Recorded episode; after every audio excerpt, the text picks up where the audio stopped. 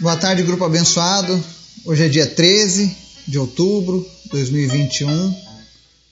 Estamos aqui mais uma tarde para a gente estudar a palavra de Deus e ouvir aquilo que Deus tem para as nossas vidas hoje. Semana passada nós tratamos acerca da intercessão, do poder da intercessão, o nosso grande intercessor. E hoje eu queria falar sobre comportamento nosso comportamento diante de Cristo. Qual deve ser o nosso comportamento, né? Como devemos andar, não é verdade? E antes da gente falar sobre esse assunto, eu quero convidar você para a gente orar e interceder pelos nossos pedidos da nossa lista. Amém? Deus, muito obrigado porque tu és sempre bom. Tu és maravilhoso. Nós rendemos toda honra, toda glória e todo louvor a Ti. Que seríamos de nós se não fosse o Senhor em nossas vidas, Pai? Se não fosse a Tua misericórdia que se renova a cada manhã. Obrigado, Jesus. Obrigado pelo dia de hoje. Obrigado porque se nós estamos aqui nesse momento agora em comunhão contigo, ouvindo a Tua voz, ouvindo a Tua palavra, é porque o Senhor nos concedeu vida. Visita cada pessoa deste grupo, cada família abençoa cada um deles, enche eles do teu poder, do teu espírito, supre cada uma das suas necessidades, Pai. Em nome de Jesus. Desperta nas pessoas o desejo de te servirem mais e mais. Nós repreendemos todo espírito de timidez, todo espírito de vergonha na tua presença, mas que o Senhor venha trazer ousadia, coragem, na vida de cada pessoa que está nos ouvindo nesse momento. Que as pessoas tenham coragem, ó Deus, de orar em Teu nome pelos enfermos nas ruas, nos hospitais, nas escolas, no trabalho, onde quer que elas estejam. Que elas sintam-se motivadas pelo Senhor a serem instrumentos do Senhor para trazer mudança, trazerem cura, trazerem salvação. Desperta, Deus, um exército de pessoas fiéis a Ti, pessoas que andam debaixo do Teu poder. Nessa tarde eu te peço, Senhor, Desperta-nos a cada dia para vivermos o teu sobrenatural. Em nome de Jesus, eu te apresento os enfermos também. Visita cada pessoa que está doente agora, cada pessoa da nossa lista. O Senhor conhece cada nome. Visita em especial a vida do Marcelo. Nós repreendemos, ó Deus, toda raiz de câncer que porventura pensa em voltar mas que haja remissão completa no nome de Jesus. Nós amaldiçoamos o câncer agora e ordenamos que ele deixe a vida dele em nome de Jesus. Também te apresento a vida da Marli Franco e nós oramos para que ela receba a cura do câncer de mama. Te apresentamos também a vida do André, para que ele seja estubado, para que ele seja recuperado em nome de Jesus. Oro também, Deus, pela vida da Ana Paula Gerlach, com câncer no sangue, com metástase. Ainda que a medicina diga que não há o que fazer, Senhor, todavia, nós cremos no Deus que é o Deus do impossível. E o sangue de Jesus tem o poder. Por isso nós clamamos nessa hora, Jesus, que o teu sangue venha purificar o corpo dela desse câncer agora no nome de Jesus. Assim como esse câncer infectou o sangue dela, que o teu sangue venha limpar agora, Jesus, esse câncer do organismo dela, no nome de Jesus. Em nome de Jesus. Oro também pela vida da Tiffany, que está com câncer também, metástase, estágio 4. Eu sei que o Senhor tem sido misericordioso, que o Senhor tem mantido ela com vida, com alegria. Eu sei que ela está disposta a cumprir a tua vontade, mas o nosso desejo, Deus, é que o Senhor cure ela. Traz a cura em nome de Jesus.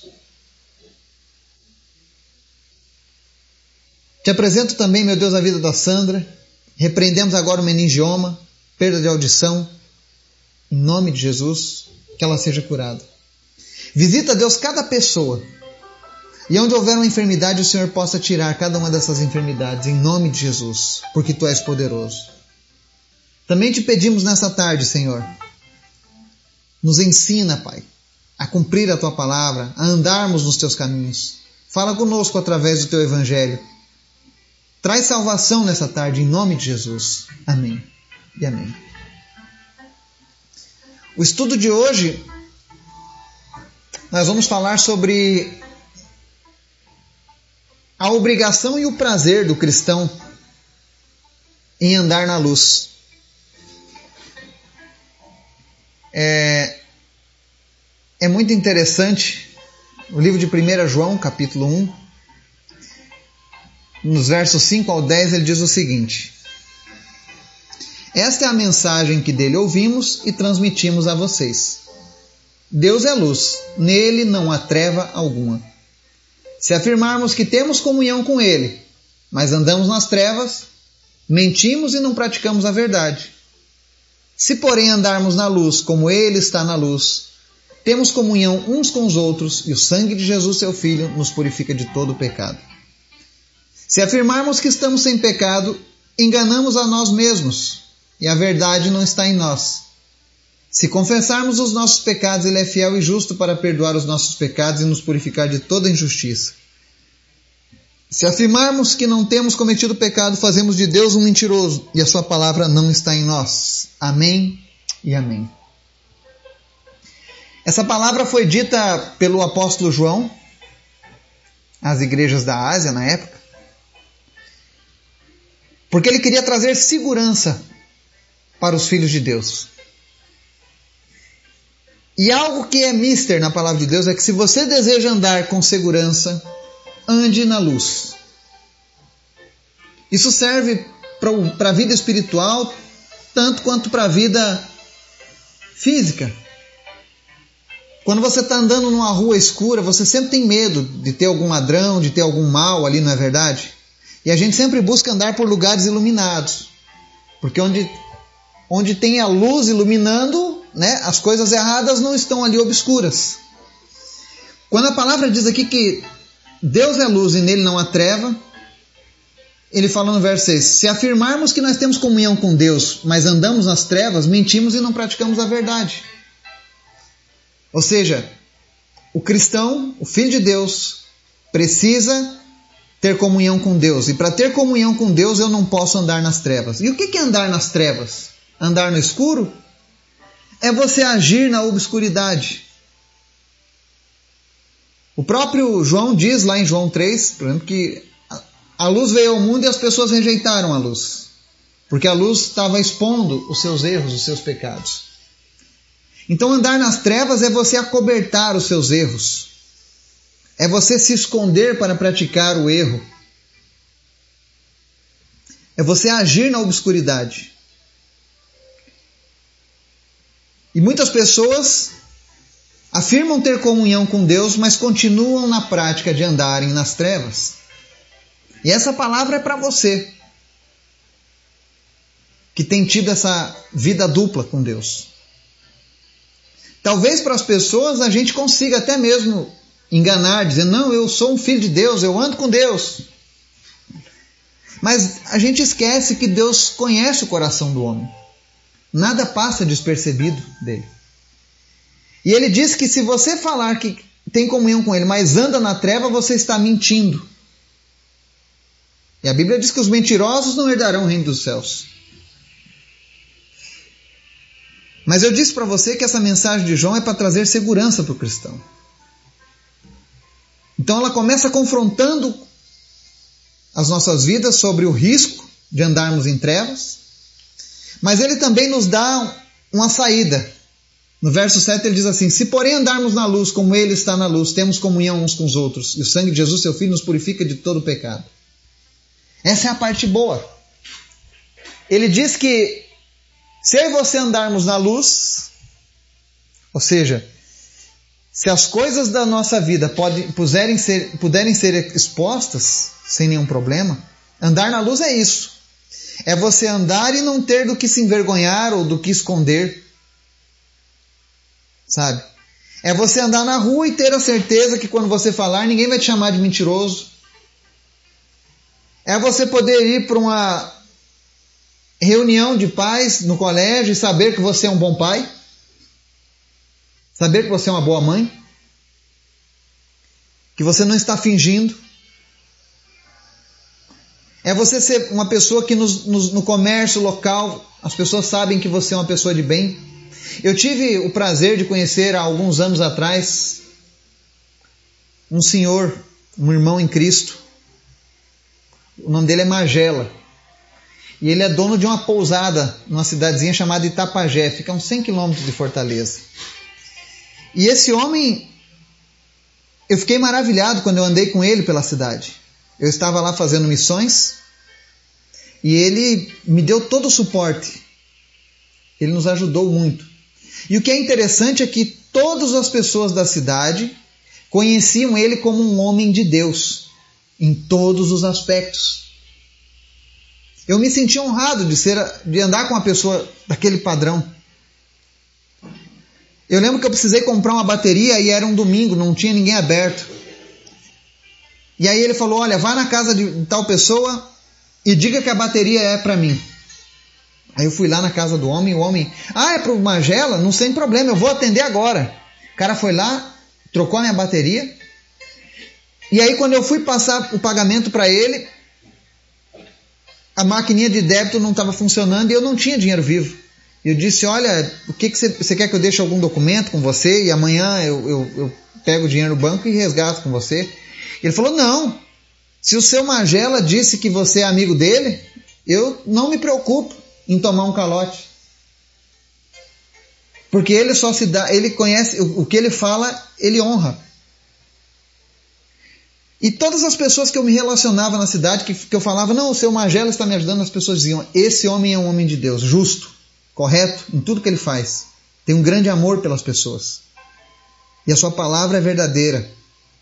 E aquele ali, para mim, é um dos maiores exemplos de pessoas que andam na luz. Pessoas que podem entrar e sair em qualquer lugar sem ter vergonha. Porque a sua vida é um livro aberto. A esposa pode pegar o celular dele, abrir, olhar todas as mensagens, que ela não vai se escandalizar. Isso é andar na luz. Hoje nós temos esse detalhe, o celular.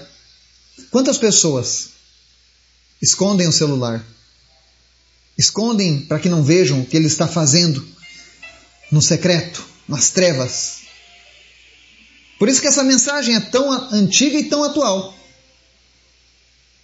E Jesus disse: Olha, se você quiser ter o perdão dos seus pecados, ande na luz, tenha comunhão uns com os outros. Ande na luz. Ou seja, não se envolva em coisas obscuras que desagradam a Deus, que atacam o caráter e o moral dos filhos de Deus. O sangue dele é poderoso para perdoar qualquer pecado. Se você tem andado nas trevas e você se sente mal com isso, você gostaria de andar na luz, a boa notícia é que o sangue de Jesus, o Filho de Deus, purifica a gente de qualquer pecado. Não existe pecado que ele não possa limpar. Ah, mas eu matei uma pessoa. Não tem problema. Se você se arrependeu, se você reconhece o seu pecado, Verso 8 e 9 diz assim: Se afirmarmos que estamos sem pecado, enganamos a nós mesmos e a verdade não está em nós. Se confessarmos os nossos pecados, Ele é fiel e justo para perdoar os nossos pecados e nos purificar de toda injustiça. Então, se você reconhece o seu erro, o seu pecado, e confessa diante de Deus: Olha, Deus, eu tenho sido um mentiroso, uma mentirosa, eu tenho sido um idólatra, eu tenho sido um religioso falso, eu tenho sido um assassino, um pedófilo, um estuprador, não importa o pecado. Pecado é sempre pecado. Mas Jesus está dizendo que se nós confessarmos a Ele, se nós tivermos verdadeiramente o arrependimento no nosso coração, Ele é fiel e justo para perdoar os nossos pecados e nos purificar da injustiça. O que é purificar da injustiça? Eu, por exemplo, eu era um alcoólatra, eu era um fumante, eu era um mentiroso, contumaz. Era gente boa. Mas quando as pessoas falavam acerca de mim, elas sempre lembravam as piores coisas, entre elas a bebida. E depois que eu me converti, que o Senhor me ajudou a me livrar do mal da bebida, ainda assim por um tempo eu convivi com o estigma do alcoolismo. Eu não bebia mais, mas as pessoas se relacionavam a mim como alguém alcoólatra. E isso era uma injustiça, porque eu já não estava mais vivendo naquela prática. Até que um dia as coisas pararam de acontecer. Nunca mais me julgaram de bêbado ou de alcoólatra ou de fingido, porque Jesus é fiel e justo. Ele não apenas perdoou os meus pecados, mas ele me purificou dessa injustiça também. E é por isso que eu louvo a Jesus, porque ele é tão maravilhoso, porque ele é tão bom. E Jesus quer que você experimente essa alegria que eu estou sentindo. Que eu sinto há 18 anos, todos os dias. Eu confesso a você que todos os dias, quando eu faço esse estudo, o meu coração se enche de alegria por Jesus. É como se eu estivesse conhecendo Ele de novo pela primeira vez, quando eu leio a Sua palavra e vejo o quão bom Ele é. E a única coisa que, que a gente precisa fazer é deixar a hipocrisia de lado, o orgulho. Porque ele diz assim: ó, se afirmamos que estamos sem pecado, enganamos a nós mesmos e a verdade não está em nós. O primeiro passo para receber o perdão de Jesus, a purificação pelo sangue dele, é esse. Reconheça que você está errado e que você precisa dele. E não há mal em nenhum nisso. Porque Jesus quer te abençoar, Jesus quer mudar a sua vida, o seu caminho. Mas se você continua ainda assim, mesmo depois de saber que se você confessar os teus pecados, ele é justo para te perdoar, mas você continua negando que você tenha pecados, porque eu conheço pessoas que fazem isso. Elas são o último bolacha do pacote. Elas não erram, não cometeram pecados nunca. Sempre boas, sempre corretas. E a Bíblia diz: se afirmarmos que não temos cometido pecado, fazemos de Deus um mentiroso e a sua palavra não está em nós. Deus quer salvar a humanidade? Sim. Jesus tem poder no seu sangue para purificar de todo pecado? Sim. O interesse de Jesus é que todos sejam salvos? Sim. Mas se você não reconhecer que você é um pecador e que você precisa do perdão de Jesus, de nada adianta saber da promessa. Você continuará andando inseguro. Você continuará andando nas trevas. E ainda que você confesse com a sua boca para as pessoas, professe que você é um filho de Deus, você não anda na luz, você anda nas trevas, você não é filho. Você está se enganando, mas você não engana Deus. Mas Deus quer a sua salvação. Deus quer perdoar você desse erro. E para isso basta você reconhecer o seu erro diante dele e se voltar para Ele. Jesus nos ama e Ele quer nos alcançar, Ele quer nos salvar. Ele é fiel e justo para perdoar os pecados e purificar de injustiça. Pense nisso. Procure andar na luz. Evite as trevas. E você vai experimentar uma nova vida em Cristo. Que Deus nos abençoe em nome de Jesus. Amém.